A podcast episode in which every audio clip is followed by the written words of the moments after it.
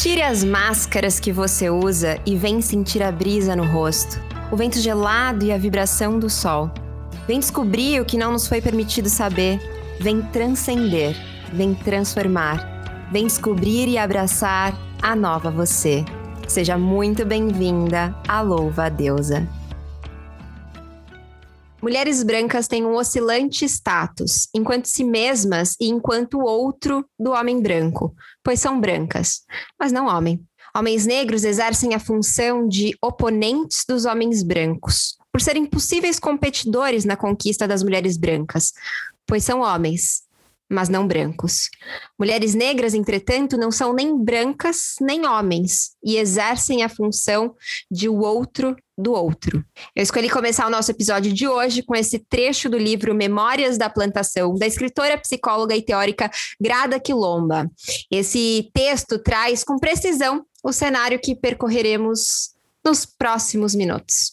Hoje é um dia importante na Louva Deusa. Além de ser o primeiro episódio da nossa nova temporada, a quinta temporada, o nosso tema é mais do que especial, é um tema necessário: feminismo negro.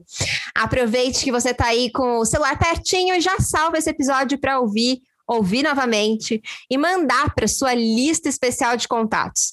Na verdade, Manda para todo mundo.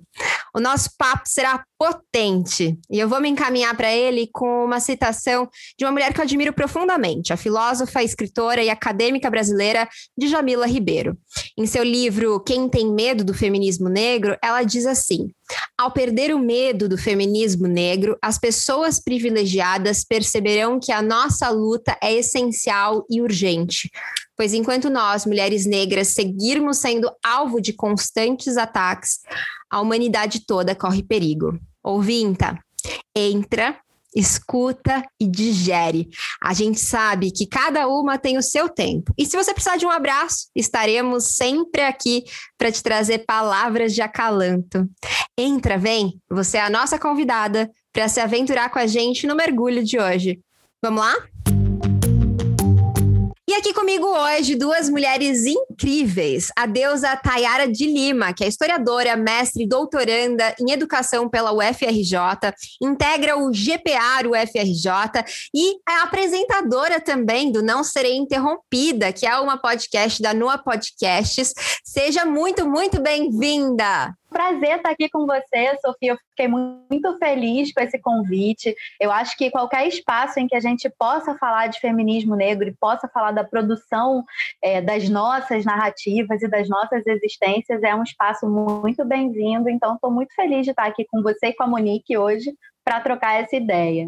Maravilha! Então ela já começou também aqui, já introduzindo, dando um spoiler da nossa próxima convidada, que é Monique Prado, advogada estudiosa das relações raciais, com vários textos publicados na Folha Estadão, Carta Capital, entre outros veículos importantes de informação. É membro da Comissão de Igualdade Racial de Direitos Humanos da Subseção de Osasco, do Comitê de Igualdade Racial do Grupo de Mulher do Brasil e da Educa Afro, e que inclusive já esteve aqui conosco conosco no episódio. Então, seja muito bem-vinda, Monique. É muito legal tê-la novamente aqui conosco. Bom, eu é que agradeço, Sofia, estar aqui ao lado de vocês, Tainara, Sofia. Vamos tocar o barco. Então é isso, vamos lá!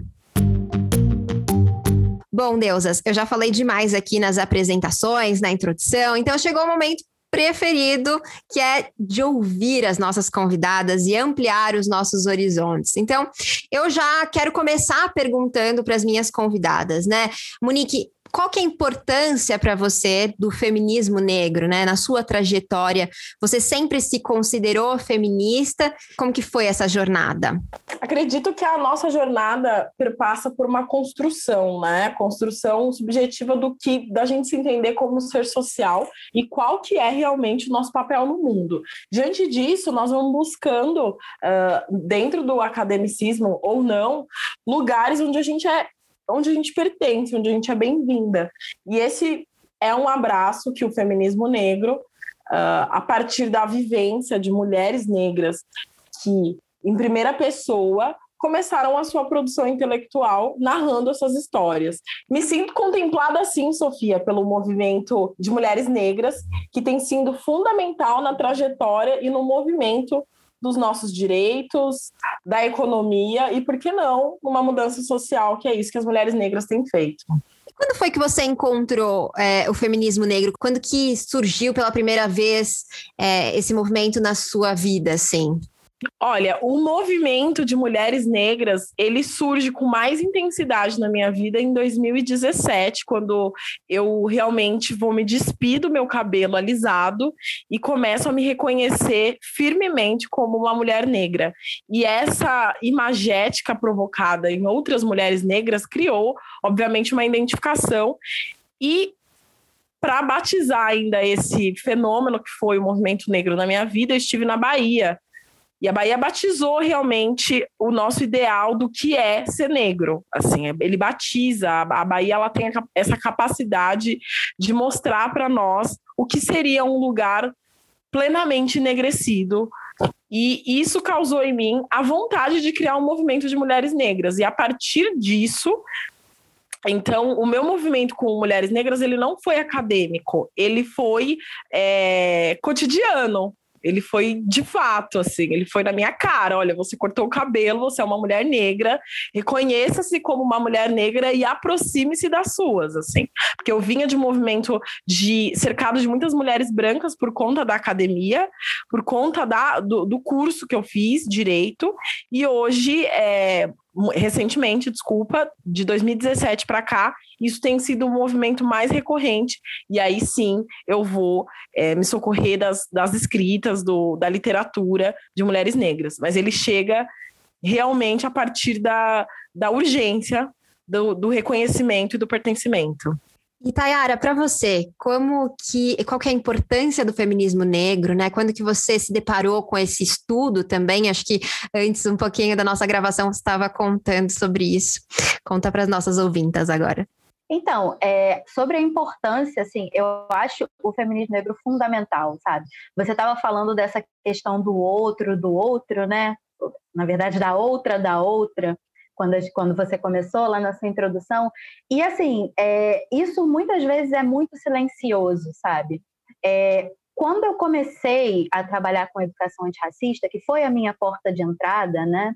É, eu entrei na universidade com 21 anos, antes disso eu engravidei muito cedo, então eu estava mergulhada nas questões da minha própria vida, e aí eu entrei na universidade e aí o mundo começou a expandir para mim, assim, sabe? E aí eu entrei logo de cara, no primeiro período, já para trabalhar com educação antirracista num grupo de pesquisa, num grupo de extensão, na realidade. E aí, é, para mim, isso já foi uma mudança radical de vida, de olhar o mundo e tudo mais. E eu não sentia que tinha alguma coisa faltando. Só quando eu comecei esse projeto que eu estava falando para vocês, né, eu tive a, a grande felicidade de poder participar de um projeto intitulado Movimento Negro na Atualidade. Então, a ideia, o, grande o último grande estudo sobre o movimento negro que a gente tem, que a gente tinha, né, antes desse que a gente está levando adiante, era sobre o movimento negro da década de 70. Então, muitas vezes a gente faz as nossas análises hoje baseado num, num movimento negro da década de 70. Então, em quais eram suas questões, quais eram suas estratégias, suas demandas, e por isso a gente foi fazer esse trabalho de pesquisar sobre o que era o movimento negro hoje, com entrevistas é, em profundidade, de história oral e tudo mais. E aí foi fazendo esse trabalho que a gente teve, se não a surpresa, mas a felicidade de perceber que é, hoje, na atualidade, século XXI, quem leva à frente a luta do movimento negro, e não só a luta do movimento de mulheres negras, são as mulheres negras que estão articuladas em rede por todo o Brasil. Então, foi aí que eu levei uma surra de feminismo negro, assim. E aí, é, das mais diversas formas. Então, desde mulheres que não necessariamente se entendiam feministas negras, mas que praticavam essa atuação em rede, até mulheres que chegaram a partir do debate. E eu entrei nesse mundo a partir da vivência dessas mulheres. Então, agora eu estou fazendo a transcrição, por exemplo, e é um mergulho novo a cada transcrição que eu vou fazendo na experiência e na vivência. Então, chegou assim, como, sabe, um soco. Foi tudo de uma vez. E eu percebi que aquela ausência que eu não sentia fazia, na verdade, muita falta. E é como se eu conseguisse entender mais uma camada das minhas questões que estavam faltando antes. E isso é muito importante, né? Nossa, achei tão impactante essa frase. Aquela ausência que eu sentia, na verdade, fazia muita falta. Tô até escrevendo aqui pra gente usar, porque que frase linda. E aí, meninas, Tayara, me diz uma coisa. A gente ouve muita gente falando, né, quando surge a questão, a pauta feminismo negro, ah, não, tem que unir, né, tem que unificar num feminismo universal, né, mas os textos que a gente já trouxe na introdução do programa e um pouco do que vocês já falaram, divergem bastante dessa fala, né, então conta pra gente, explica para as nossas ouvintas que têm essa sensação, é, por que, que é tão relevante falarmos sobre o feminismo negro especificamente e não uh, de um feminismo universal? Então, eu acho que a primeira coisa para a gente entender aí é que geralmente, quando a gente fala de universal, a gente na realidade está falando do que é eurocêntrico, né? E isso é um, um projeto, né? Eu venho da história, então é, é, um, é um, uma forma de olhar o mundo que não sai da gente, né? Então tudo isso que a gente entende como conhecimento começa a ser produzido ali, começa a ser legitimado é, a partir dessa produção de ciência, de uma produção de ciência que é europeia, que é essa considerada moderna. E aí, junto com essa produção, tudo que é europeu a partir das, enfim, a partir de um monte de processos históricos diferentes, né? As grandes navegações, a chegada e a colonização dos europeus, todo esse, esse rolê político, todo esse rolê que estruturou é, a vida política mundial. O que que acontece? Eu vou chegar lá, pode, pode acreditar. O que que acontece? Junto com, com tudo isso, é, com essa estrutura de poder europeia, uma coisa que era, na realidade, local, que é a forma de produzir europeia, acabou é, se travestindo numa coisa universal. Então, quando a gente fala universal, geralmente a gente está se remetendo a uma coisa que, na realidade, é eurocêntrica. E aí, é por, essa é a questão de se remeter a esse feminismo universal porque é quais são as experiências que estão contidas ali dentro desse feminismo universal. Tem uma série de, de demandas é, que são diferentes. É como eu falei, sabe? É, eu comecei a me entender enquanto uma pessoa e eu comecei a entender essa camada minha que eu não entendia quando eu tive contato com esse feminismo negro. Em outros momentos da minha graduação, no movimento estudantil do qual eu fiz parte durante algum tempo, é, eu tive contato com, com o feminismo, é, esse feminismo universal. E isso não, não marcou a minha vivência e não marcou a minha experiência como contato com o feminismo negro, porque isso falava para mim. É, e eu acho que não é um problema existir um feminismo que não seja o feminismo negro. É, é o que a gente estava conversando antes. É, as formas de produzir luta e produzir conhecimento, elas são múltiplas. O grande problema é a gente achar que uma coisa que representa uma experiência de viver no mundo é universal porque aí isso deslegitima a existência de outras formas de fazer revolução, de fazer é, movimento de mulheres, outras demandas que estão aí embaixo, que estão em outros níveis, né? Que são muito fundamentais e que tocam profundamente na experiência das mulheres negras. Aquilo que é universal, né, que é propagado como universal, na verdade é excludente, né? É, não abrange, não dá conta de demandas diversas, né? E em complemento, Sofia, ao que a Tainara traz, esse olhar da Sueli Carneiro quando ela fala de que mulheres estamos falando porque aí a gente localiza essa provocação epistêmica mesmo de produção. Porque existe sim, a gente não está concorrendo com produções de experiências de vida. A gente não está sobrepondo o feminismo, não é uma tentativa de sobrepor o feminismo negro a o feminismo universal.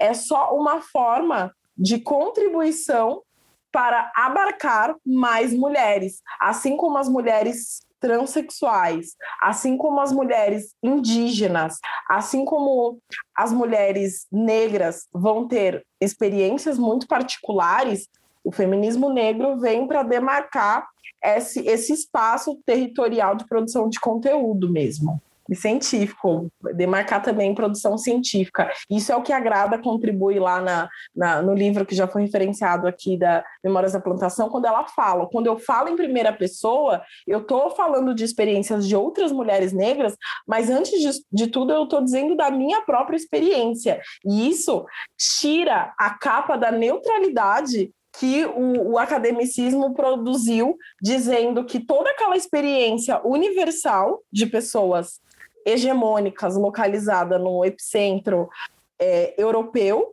dizia sobre uma experiência de quem estava na ponta do sistema, como as mulheres negras, as mulheres indígenas, as mulheres ocidentais e por aí vai. Orientais, desculpa. Eu só queria fazer uma complementação à fala da Monique, e é isso, né? A gente vai se, se, se complementando assim, sobre essa produção, né? É, que ganha essa capa de que é universal, e é muito curioso, porque o Não, o Não Ser Interrompida, que é o podcast que eu apresento, ele surgiu assim. É, a gente estava numa disciplina e o trabalho dessa disciplina, o trabalho final dessa disciplina era um podcast. E eu não sabia o que eu ia fazer e tal. Mas nessa disciplina aconteceu uma coisa que foi muito marcante para mim. É, era uma disciplina sobre intelectuais, então a gente estava discutindo intelectuais. E aí, é, a gente teve vários intelectuais brancos franceses durante, sei lá, três ou quatro semanas. Franceses, franceses, franceses, porque a discussão sobre intelectuais começa com franceses, né? E aí, nessa, né, nessa aula especificamente, eu fiquei responsável por um texto da Bell Hooks. É, eu não sei se vocês conhecem, é aquele texto é, Intelectuais Negras, que para mim foi fundamental é, na minha formação enquanto intelectual. É, mas eu fiquei responsável por apresentar esse texto. Era o primeiro texto de uma mulher negra no curso. E aí eu fiz a apresentação, tananã, esse texto mexe muito profundamente comigo, então eu estava super empolgada e tal. E aí um colega branco, que, enfim, citou Heidegger em outras aulas e enfim, parafraseou vários outros brancos europeus, pediu a palavra logo depois de mim e falou: Nossa, eu achei esse texto da Bell Hooks muito peculiar e confuso. E aí, assim, quem já leu Bell Hooks sabe que tudo que o texto dela não é, é peculiar e confuso. E qual era o grande problema desse nosso colega? O problema dele é que foi a primeira vez que um texto não foi escrito para ele. Eu, e, e aí começou um embate enorme na sala de aula. Até que no final ele falou exatamente isso, né? É, eu acho que eu tive essa sensação de estranheza porque esse texto não foi escrito para mim. É, não foi. E esse é o grande problema. É assim que a gente se sente o tempo inteiro porque nenhum dos textos, nenhuma das reflexões é, pra, é escrita para a gente. E aí tem tudo a ver com isso, né? Quando a Bell Hooks ela começa a falar dela mesma e produzir conhecimento a partir da experiência dela, isso se torna tão significativo para a gente, porque a gente nunca teve essa experiência. É muito difícil. Eu fiz história e a gente só lê francês. É, é uma coisa, assim, chocante, sabe? É, é, eu acho que a gente lê mais, france... mais franceses do que os próprios franceses, sabe? Sei lá. Mas é essa, essa capa que se cria, que a Monique falou, né? E aí eu achei que era um exemplo bacana de para elucidar isso. Nossa, excelente. Inclusive, me deu gancho para a próxima pergunta, né? Que eu ia fazer assim: quais são os maiores desafios de falar sobre feminismo negro? Eu sei que a Monique tem essa, essa abertura de dialogar bastante com bastante gente. Ela ficou um, um período no meu Instagram também, fazendo uma série de lives e tudo mais. Mas quais são os maiores desafios quando traz para a pauta né, o feminismo negro, Tayara? Então, é, a primeira questão, é, eu falo do lugar de uma pessoa que está dentro da academia. Assim. Esse é um lugar que é um pouco mal visto, eu entendo isso, mas eu acredito muito que a gente precisa disputar os espaços em todos os lugares que a gente está. E a academia foi um caminho que aconteceu para minha vida e eu disputo ali o espaço com unhas e dentes da maneira que eu posso. Então, eu acho que do meu é, do, do, desse lugar de onde eu falo, eu acho que uma das maiores dificuldades é essa. Quando você abre a boca para falar de feminismo negro, já aponta um dedo na sua cara falando: mas você está fazendo militância, você não está fazendo ciência. É imediato. É como se é, qualquer produção, a partir de uma existência demarcada é, de mulher negra, fosse é, ah, você está fazendo uma parte, você está falando da sua vida, não está fazendo a ciência moderna, tradicional, branca, hétero, cis. Essa é uma questão. Agora, quando homens brancos falam a partir do lugar deles, como se eles fossem universais, isso também é entendido como ciência universal, como se eles não tivessem um lugar de fala, né? Que é esse conceito da Djamila que é, é, é, tão mal visto e tão mal compreendido também, às vezes, que na verdade quer dizer que qualquer sujeito, qualquer pessoa tem um lugar de fala. E dessa maneira, homens brancos, héteros, cis, eles também têm um lugar de fala. Então, o lugar de onde eles falam não é neutro. Só que essa dita neutralidade ela acaba é, sendo vendida como se quando a gente fala, sei lá, de Hegel, a gente está falando de um lugar neutro, mas quando a gente fala de Bell Hooks, a gente está falando de militância, não, está fazendo militância, peraí. E isso é, assim, é muito difícil, é um campo que a gente está levando adiante aí, e, e tem muito a ver com essa coisa de desmistificar o que é universal, né? E para você, Monique, qual que, na sua visão, na sua experiência, na sua vivência, é o maior desafio para falar sobre uh, feminismo negro? Bom, como bem falou a, Thay, a Tayara, a gente está num lugar de disputa. Estando num lugar de disputa, isso obviamente vai estar tá lá na academia, mas tem também um lugar semiótico e magético aqui da, do cotidiano. Então, é, o feminismo, é, tudo que a gente está conversando aqui é de teoria, mas tem um campo muito prático de vivência, que aí eu gosto mesmo de resgatar a escrevivência de é, Conceição Evaristo, que vai dizer, né, sobre esse lugar de da gente vai falar sim, academicamente ou não, mas nós vamos falar da nossa vivência e vamos falar em primeira pessoa.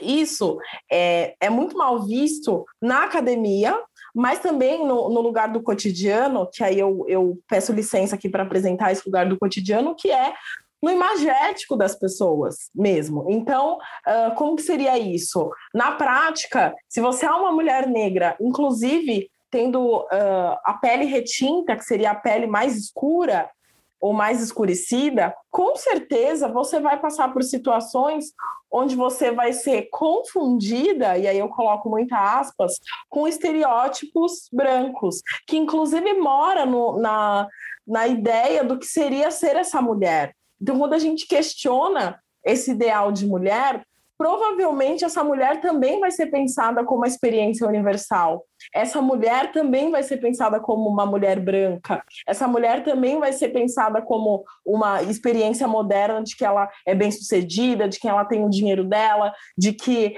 ela ela pode e escolhe quem ela quer para se relacionar, ela tem os parceiros dela. E aí, quando a gente faz o recorte, a gente está falando de solidão da mulher negra, a gente está falando de mulheres que não se identificam com esse ideal de mulher porque não são magras, por exemplo, ou não se identificam com esse ideal de mulher porque não tem o cabelo liso.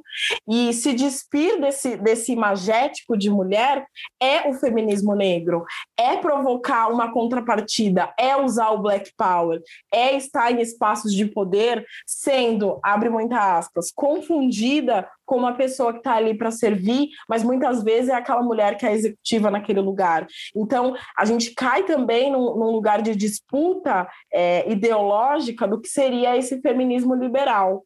Então, a produção intelectual de mulheres negras, por exemplo, que se dá a partir de Lélia Gonzalez, que vai dizer sobre ser mulher e ser mulher a partir de classe, gênero e raça, e que depois Angela Davis vai dar uma bronca nós mulheres todas, dizendo por que, que vocês estão aqui se vocês tinham Lélia Gonzalez esse tempo todo. Ela está dizendo disso.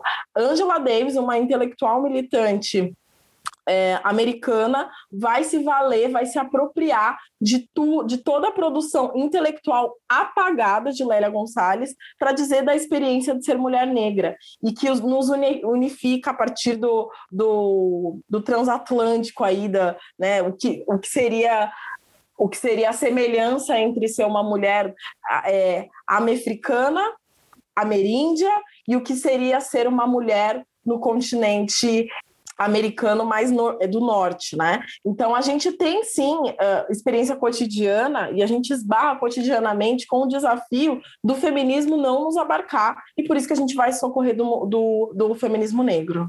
Eu vou aproveitar que você citou aqui a Lélia Gonzalez e eu vou, né, que é intelectual, autora, política, professora, filósofa e antropóloga brasileira, vou trazer uma aspas aqui. Ela disse o seguinte: Sou negra e mulher. Isso não significa que eu sou a mulata gostosa, a doméstica escrava ou a mãe preta de bom coração. Escreve isso aí. Esse é o meu recado para a mulher preta brasileira. Na boa. Vocês partilham desse sentimento expresso por ela? Podem falar um pouquinho a respeito? Totalmente, totalmente. A Lélia, ela é, assim, a obra dela é, é um absurdo de potência, assim, e é é, um absurdo de potência que, assim, é, que dificuldade que a gente tinha de ler até pouco tempo, sabe?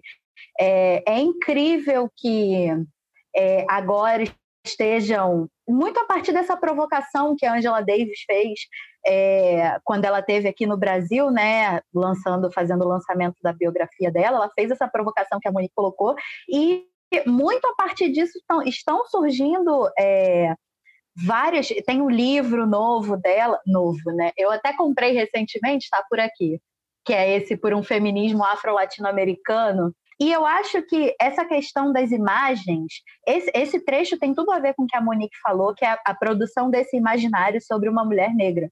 E essas imagens elas são usadas para dominar as mulheres negras desde muito tempo. Então, a riqueza de experiências do que é ser uma mulher negra, elas acabam meio que restritas a esses quadradinhos. Então, é, se você pensa ali no tempo da Lélia, é, a partir do contexto que ela estava pensando, é, você tem essas figuras que vão encapsular as mulheres negras. E aí, recentemente, eu estava lendo um texto da Patrícia Hill Collins e ela estava falando justamente dessa questão das imagens, de como essas imagens estereotipadas das mulheres, elas, na realidade, elas vão atacar os pontos mais potentes é, tudo que é, uma mulher negra tem em sua existência que é mais potente contra o patriarcado branco, é, essas imagens elas acabam é, encapsulando de forma a sufocar.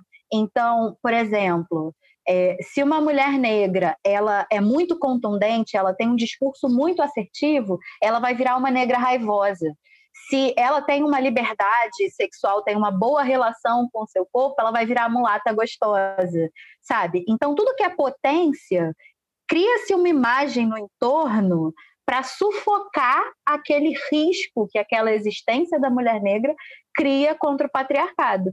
Então, uma que eu acho que se ressignificou e a partir desses, dessas imagens né, que a Lélia coloca, e que eu acho que se ressignificou e que está em circulação muito forte ultimamente, é, se a mulher negra tem um discurso que é muito bem articulado, com um argumento muito potente, é, ela passa a ser chamada de mimizenta, sabe? Então, ah, lá vem o mimimi, ah, meu Deus, sabe? E isso faz o quê? Pega todo o conteúdo do discurso, que é muito potente, e sufoca. E torna uma piada ao ponto de que aquilo ali, que é tão importante, deixe de ser ouvido, sabe? E a gente está, é, a gente está eu, por exemplo, fico extremamente inquieta ultimamente, né? Principalmente a partir do Big Brother Brasil. Eu não sei se vocês gostam, se vocês acompanham. Eu ia te perguntar sobre. É, eu não sei se vocês gostam, se vocês acompanham, mas eu sou assim. É, eu assisto de muitos e muitos e muitos anos. E esse ano essa discussão tem me deixado muito inquieta, porque é isso, né? A gente tem lá pessoas que erram, pessoas que acertam, a gente tem pessoas que. E a gente tem um movimento que não pode ser reduzido à imagem de uma única pessoa, mas a gente também tem a legitimação de uma despotencialização, e aí eu estou usando até a, o jargão corrente, né? De uma despotencialização de um discurso a partir de uma imagem. Então você pega essa imagem e coloca em cima de toda mulher negra que tem um discurso contundente. E aí, tudo que nós falamos vai ser silenciado. Toda potência que a gente traz vai ser calada. Isso é um risco enorme. E a, a Lélia Gonzalez já estava denunciando isso há décadas atrás e a coisa continua se retroalimentando, né? Também tem essa inquietação assistindo Big Brother. Na verdade, para mim, é a primeira vez que eu assisto em muitos anos. Eu assistia quando era criança ainda, e aí voltei a assistir nesse justamente por conta é, de tudo que estava acontecendo. Eu falei, não, preciso entender o que, que é isso, né? E comecei a assistir e Inclusive, aproveitando que você entrou nesse assunto que está em alta, né, enquanto a gente lança esse episódio, como que você vê quais são as saídas? Como que a gente modifica isso? Uh, como que a gente sai dessa? Né? Porque tudo que está acontecendo ali, né? Como aquilo está reverberando. E o Big Brother tem um alcance enorme, né? Mesmo que você não assista Big Brother, você passa o seu feed, você sabe absolutamente tudo que está acontecendo. Só que está rolando de um jeito que tem trazido muitos prejuízos né? A mulher negra, o feminismo negro, né? A militante é, negra. Então, qual que é a saída? Como que você enxerga assim? Olha, pensar a saída para qualquer uma dessas questões é assim extremamente complicado. Mas é, eu sou uma pessoa muito otimista, sabe? É, primeiro, é, eu acho que é, as informações elas precisam circular. Então, tem mesmo é, em momentos ruins, é, a minha sensação é que a internet ela se alimenta do acúmulo. Então, porque é isso, né? Eu nunca usei o Twitter e eu comecei a usar o Twitter agora em função do Big Brother Brasil. E sim, gente, pessoas intelectuais assistem e vivem Big Brother Brasil, que é uma besteira esse negócio de que a gente tem que se restringir, sabe, a ler e ficar lá preso num padrão do que é ser um intelectual. Posto isso, né, que já é cansativo, é, eu comecei a usar o Twitter por causa do, do Big Brother Brasil recentemente. E eu entendi que existe um fluxo de informação que é muito rápido. Então, você emite e você faz afirmações que são muito rápidas. E às vezes são muito rasas também. Mas a coisa acontece por acúmulo, por quê? Porque, frente a essa informação rasa, vem uma pessoa contestando. E aí vem outra pessoa contestando, e vem outra, e outra, e outra. E em pouco tempo a gente tem é, uma quantidade de argumentações que são muito válidas, que são muito diferentes é, e que possibilitam que a gente entenda as coisas de uma maneira mais ampla. Eu sou uma otimista? Sou uma otimista, mas eu acho que falar é muito melhor do que silenciar. Por exemplo, é, uma coisa que aconteceu recentemente, quando teve uma discussão sobre colorismo no Big Brother, é, aconteceu um pico de procura no, no Google, né? E a gente consegue ver isso a partir do Google Trends, um pico sobre colorismo. Ou seja, essa discussão afetou uma série de pessoas que nunca seriam afetadas de outra maneira, porque o Big Brother ele fala com uma outra galera ele fala com um público que não é afetado normalmente. E eu acho que isso é muito importante. E em paralelo a isso, eu acho que uma outra questão é: nós estamos produzindo as nossas narrativas como nunca antes produzimos. Então, as nossas narrativas elas têm alcance como nunca antes. Então, é, a internet, que é muito ruim para muitas coisas, ela também é muito boa para muitas coisas. E nesse campo da produção de imaginários, ela é fundamental. Então, em paralelo a toda essa questão que está acontecendo, todas essas problemáticas que estão acontecendo, a gente também tem uma onda de mulheres negras é, falando das suas existências e falando das suas pautas, pautas das mais diversas Então, eu não consigo ver isso como uma experiência unicamente negativa, sabe? Eu acho que a circulação é o que favorece. Uma dessas minhas entrevistadas, né, daquele projeto Movimento Negro na Atualidade, é, ela era de São Paulo, e ela falou assim: a gente está falando tanto e a gente discute tanto na internet porque a gente passou centenas de anos calado. Agora o meu povo pode falar e ele vai falar, ele vai concordar, vai discordar, vai brigar, vai fazer as pazes, mas o, o importante é que a gente fale. E é isso, o importante é que a gente fale, que a gente exista, que a gente mostre como a gente existe e essa discussão precisa ser feita e visibilizada. Gente, falei é. pra caramba. Não, falou o necessário, o importante. E eu estava conversando com a Laura recentemente, que é diretora e roteirista desse programa, exatamente sobre isso, sobre essa importância é, de programas como Big Brother, né? De trazerem aí é, para a pauta do momento é, questões importantes. E agora, voltando um pouquinho mais para o nosso roteiro, saindo um pouco de Big Brother, a gente estava aqui falando sobre como né, que o privilégio se estrutura em cima do tripé composto por gênero, raça e classe e que essa base ela sustenta o poder centralizado na mão de um pequeno grupo seleto, né?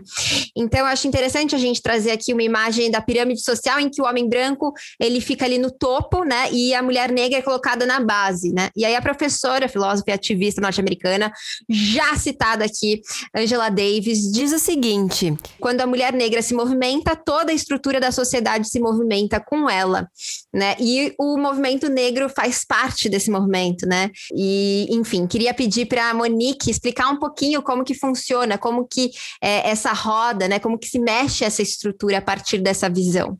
Muito boa essa discussão, muito aprendizado. Mesmo nós aqui contribuindo com as ouvintas, estamos também nessa fase é, pedagógica e absorvendo também. Então é muito bom estar aqui, Sofia, reforço.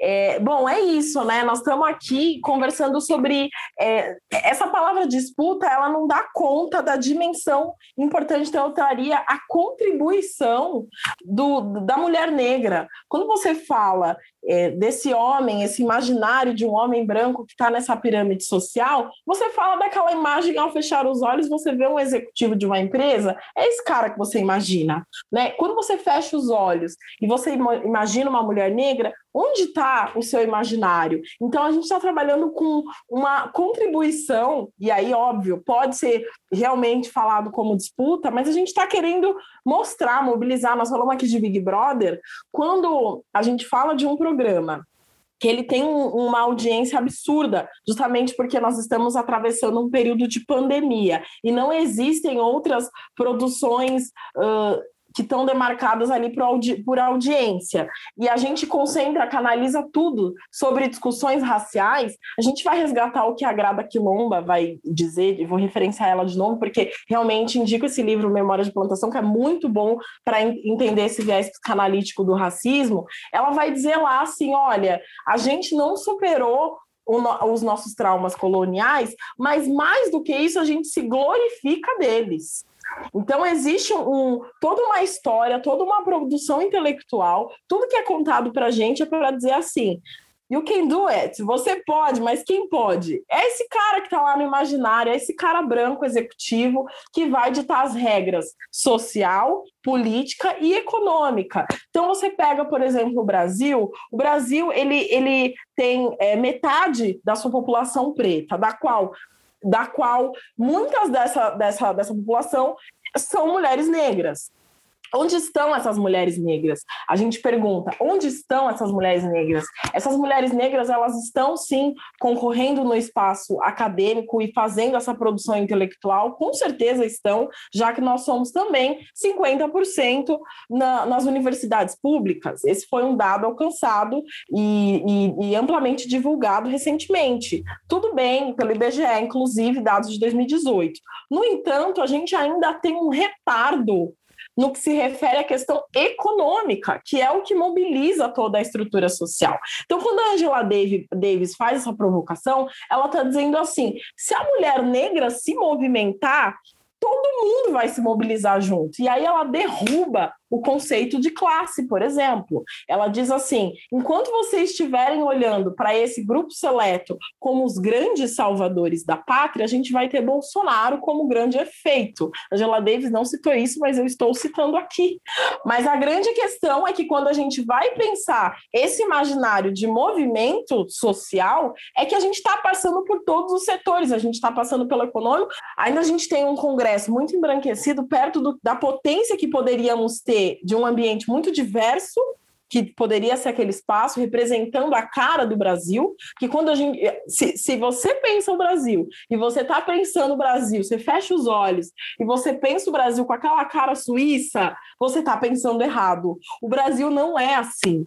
O Brasil também é assim, mas o Brasil não é assim. E é isso a grande contribuição de de teóricos que vão contrapor, por exemplo, a teoria da democracia racial. Por que, que esses teóricos estão falando, gente, peraí, vamos conversar. Quando Gilberto Freire e quando uh, Monteiro Lobato, quando Renato Kell, que são personalidades brasileiras que vão forçar essa ideologia muito mais embranquecida, mas dizendo ali que calma aí, peraí, o Brasil ele é democrático sim, porque existe quem serve e quem é servido. Era isso que eles estavam dizendo. Eles estavam dizendo qual era o lugar de cada qual e que as pessoas negras estavam satisfeitas com o seu lugar de, de servil e que as pessoas brancas estavam muito bem obrigadas com o seu lugar de senhores. Mas isso não era uma verdade. Quando a gente teve, em 1900 e em 1888 a abolição, e aqui eu abro uma aspas, logo em seguida, dois anos de, depois, a gente vai ter um decreto, decreto 528, ele está lá no Google, é só olhar esse decreto. Eu fiz questão de olhar, porque eu falei, não acredito, eu preciso ver esse decreto, e ele é público, ele está lá.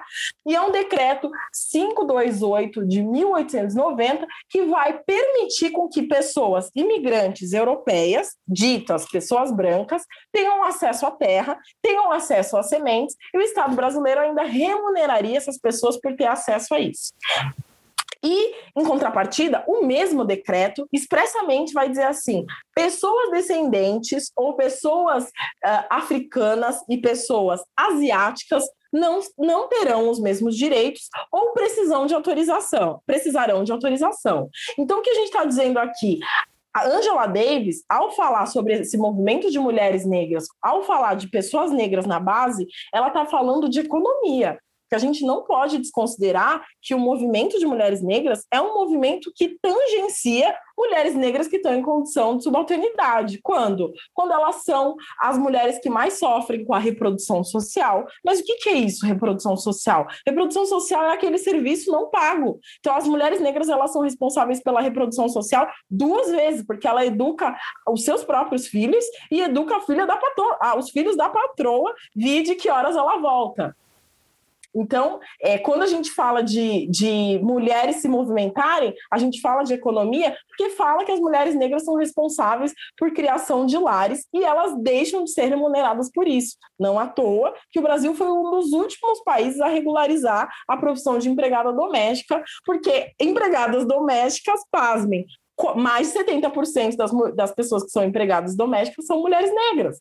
Então, a gente tem Angela Davis sintetizando em uma frase muito simples o que é muito complexo das relações sociais, que é, de fato, a economia e como a gente movimenta para que a gente não tenha mais o, ca o capitalismo como, como grande guarda-chuva das nossas relações sociais. Uh, a Sucena Sucena, ela, que é vocalista da banda As Bahias e Cozinha Mineira, disse o seguinte: o mito da democracia racial no Brasil é um vergonhoso capítulo da nossa história, das ideias, para o qual só há uma categoria social beneficiada na prática, a branquitude.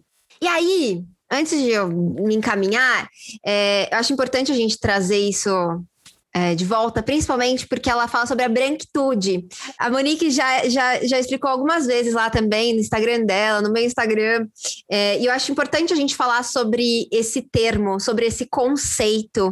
É, Tayara, você pode explicar para gente? Porque eu sinto que muitas vezes, quando é trazido esse termo, existe um incômodo muito grande, né, da branquitude. Então, é, explica para gente.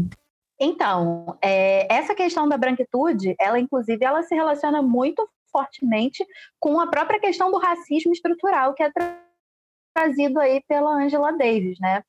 É, então, é, existem é, algumas percepções do que é racismo. E aí eu estou aqui muito influenciada pelo, diretamente pelo livro do professor Silvio Almeida, né? Que, apesar de ser um homem negro, é, é, um livro publicado na coleção Feminismos Plurais, da Djamila Ribeiro. Então, mesmo o pensamento dele foi articulado e foi possível a partir da é, articulação editorial dessa mulher negra tão potente, né? Mas, voltando para a questão, é, muitas vezes a gente entende o racismo enquanto uma questão individual e moral, e aí, dentro dessa questão individual e moral, a gente acaba individualizando o racismo. Nesse sentido, todas as nossas críticas à branquitude são lidas como críticas à pessoa branca especificamente, sei lá, João, Maria, pessoa branca. Quando, na realidade, isso, inclusive, é, enfraquece o nosso discurso. Porque se a gente pensa o racismo de uma perspectiva moral e individual, a gente também vai pensar soluções morais e individuais, no sentido de que só repreender o sujeito racista acaba sendo a finalidade do antirracismo. E isso é um problema. É preciso a gente ultrapassar essa perspectiva individual e moral e entender que o racismo ele é estrutural na nossa sociedade. E, e eu estou usando as categorias elencadas pelo professor Silva Almeida. Então, o racismo, para além de institucional, que é ele está é, determinando todas as os mecanismos institucionais de instituições, não só instituições privadas, mas instituições é, como a igreja, a escola, é, o Estado, como é o caso do próprio Congresso, né? Que a Monique bem, bem relacionou, é, mas também, para além das instituições, as próprias estruturas da sociedade. E aí, isso tem a ver com toda uma escala de privilégios que é estrutural. Então, tem a ver com o social, tem a ver com o imaginário, tem a ver com a economia, tem a ver com a política, e tudo isso cria um sistema que é o sistema que a gente chama de branquitude. Então, quando a gente fala de branquitude, a gente não está atribuindo uma culpa moral individual a um sujeito que é branco. A gente está é, atacando um sistema estrutural enraizado na nossa sociedade é, que é, organiza todos os aspectos da nossa vida, não só o xingamento racista, mas todos os aspectos. E isso é muito mais profundo do que o racismo individual. Agora, é preciso, quando a gente faz essa discussão, é preciso a gente lembrar sobre uma coisa que é muito importante, que é o privilégio branco, né? Lembrando a Angela Davis, é, que já foi mencionada aqui, a Angela Davis ela fala que não é preciso como é que é? é? que não é suficiente só, só não ser racista, é preciso ser antirracista. Isso é fundamental, porque, tudo bem, as nossas críticas não são um ataque direto às pessoas brancas, são um ataque ao sistema da branquitude. Agora, as pessoas brancas, e todas as pessoas, mas em particular agora, as pessoas brancas que se ofendem quando a gente fala sobre branquitude, elas precisam ter em mente o fato de que, se você está se afogando e você não faz força nenhuma, você está indo com a correnteza. Então, numa sociedade que é estruturalmente racista, se você não faz uma força contra a corrente, você também está sendo estruturalmente racista. Então, não é porque a branquitude é um sistema é, estrutural da sociedade que as pessoas brancas individualmente não têm responsabilidade em ir contra esse sistema e, e sobretudo, é, questionando os seus próprios privilégios enquanto pessoas brancas na nossa sociedade. Então, eu acho que quando a gente fala de branquitude, a gente precisa observar essas duas dimensões. Perfeita. Co... Pode falar, pode falar. Sou, desculpa. É, tem um exemplo muito bom que foi é, citado na época do, do Vidas Negras Importam, em que as pessoas de fato foram às ruas por um movimento desencadeado pela morte de George Floyd e que, óbvio, desencadeou no mundo inteiro é, manifestações, em que o exemplo muito parecido com esse do que a Tainara traz, que é, é enquanto as pessoas não entenderem assim, olha, todas as vidas de fato importam, mas tem uma casinha, então assim, pessoas brancas e pessoas negras, representada por uma casa que está pegando fogo e uma casa que não está pegando fogo. A nossa casa está pegando fogo, a gente precisa apagar esse fogo. E esse é um sistema que todas as pessoas que estão ao redor, a vizinhança vendo a casa pegando fogo, precisa se articular para apagar esse fogo. E esse fogo é o racismo. A gente precisa apagar esse fogo, que é o racismo. Então, não é que vocês, enquanto pessoas brancas, são menos importantes. É que vocês criaram o racismo e agora a gente está tentando dar conta disso. Então, nos ajude a apagar esse fogo.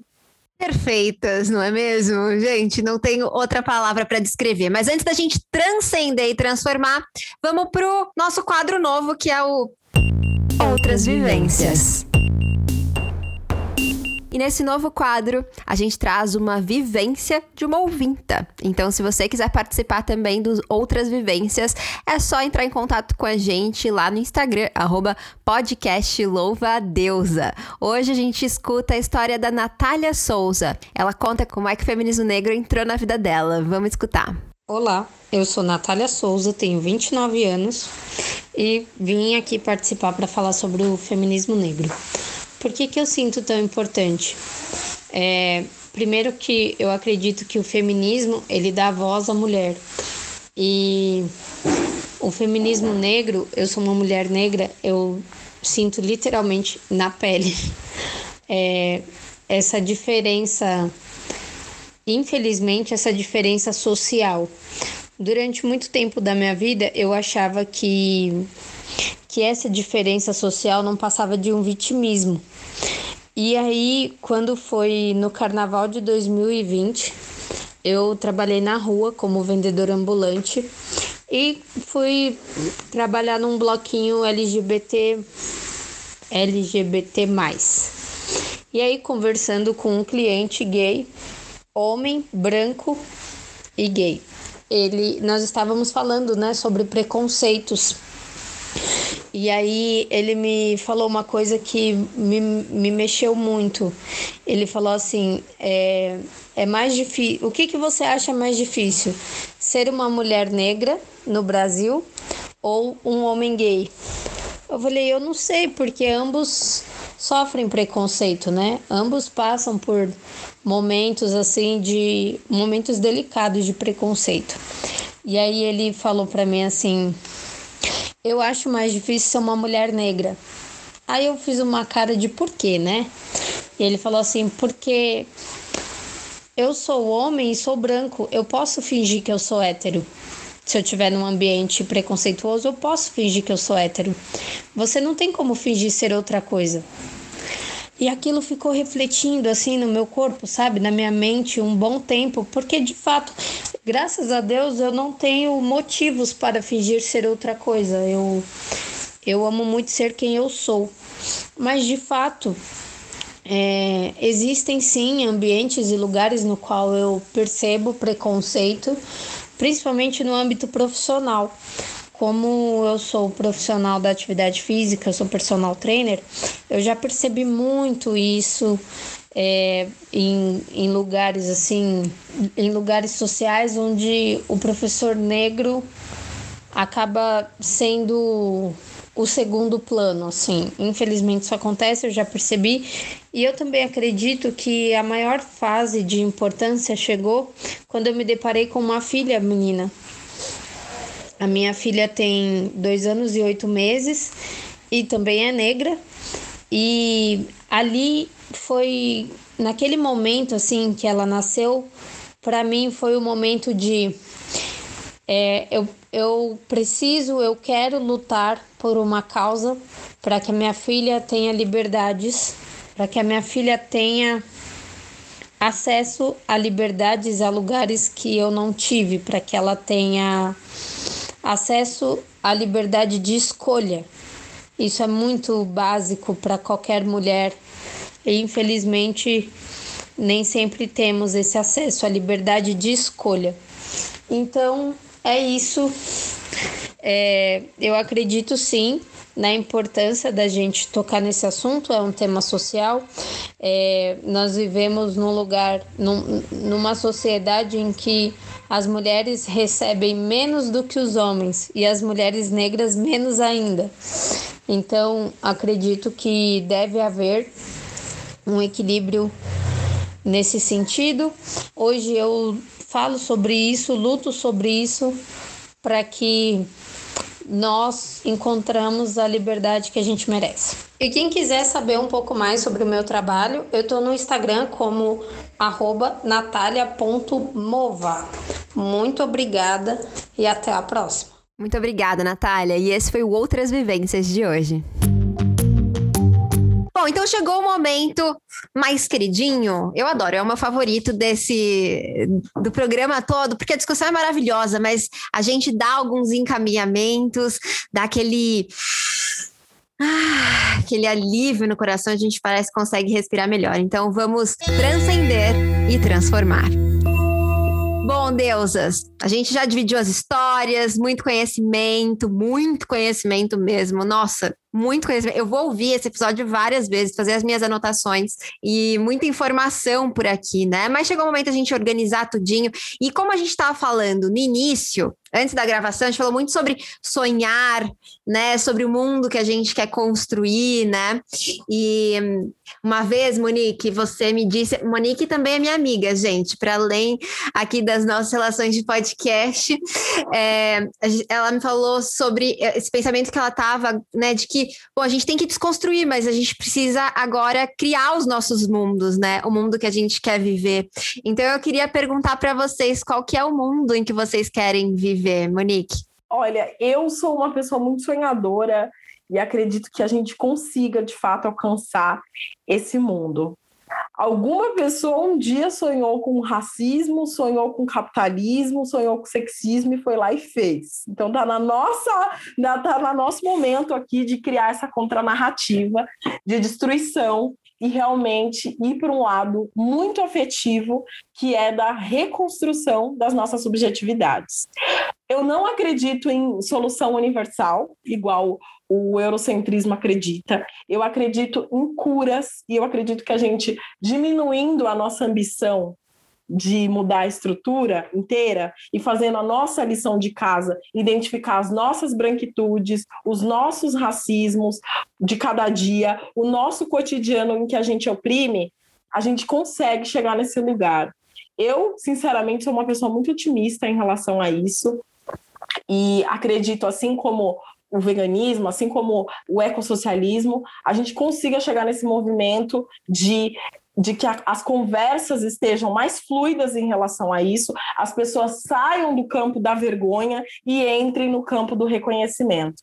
E esse é um lugar que a gente quer esse é um lugar que a gente almeja e eu desejo que vocês contribuam com isso. Ai, meu coração até ficou quentinho aqui. Monique, eu queria te agradecer muitíssimo pela participação no episódio de hoje, por ter trazido tanto conhecimento. Maravilhosa essa mulher. Eu queria te agradecer e pedir para você deixar, por favor, a sua arroba, porque todo mundo tem que seguir essa mulher.